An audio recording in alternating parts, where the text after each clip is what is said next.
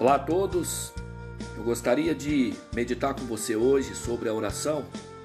Para isso, eu vou fazer uso do texto bíblico que está na carta do apóstolo Paulo aos Filipenses, no capítulo 4, verso 6, que diz assim: Não andeis ansiosos por coisa alguma, em tudo, porém, sejam conhecidas diante de Deus as vossas petições, pela oração e pela súplica, com ações de graças.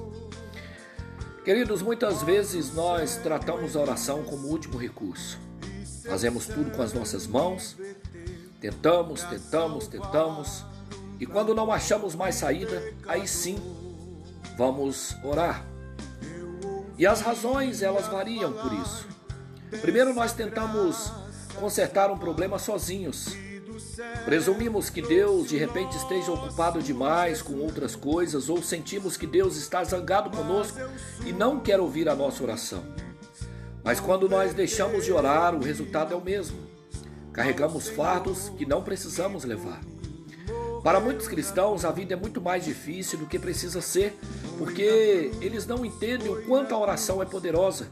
Do contrário, orariam por tudo como não como esforço final, mas como uma primeira reação diante do problema. O apóstolo Tiago, ele oferece uma solução simples de apenas duas palavras para os desafios da vida. Faça a oração. A mensagem para nós nesse versículo é que, seja o que for que aconteça ao longo do curso de uma vida, ao longo do curso de um dia, de uma semana, de um mês, nós podemos ir a Deus em oração. Há um grande benefício nessa decisão, porque quanto mais orar, mais perto de Deus você estará. Toda vez que você tiver um problema, faça uma oração, a sua primeira reação, faça da oração a sua primeira opção. Se você tiver uma necessidade, não hesite em contar a Deus. Quando você estiver desanimado ou com vontade de desistir, deixe que Deus seja a primeira pessoa a quem você irá falar sobre como está se sentindo. Ele o ama. E quando você o buscar em oração, ficará impressionado com a diferença que isso vai fazer na sua vida.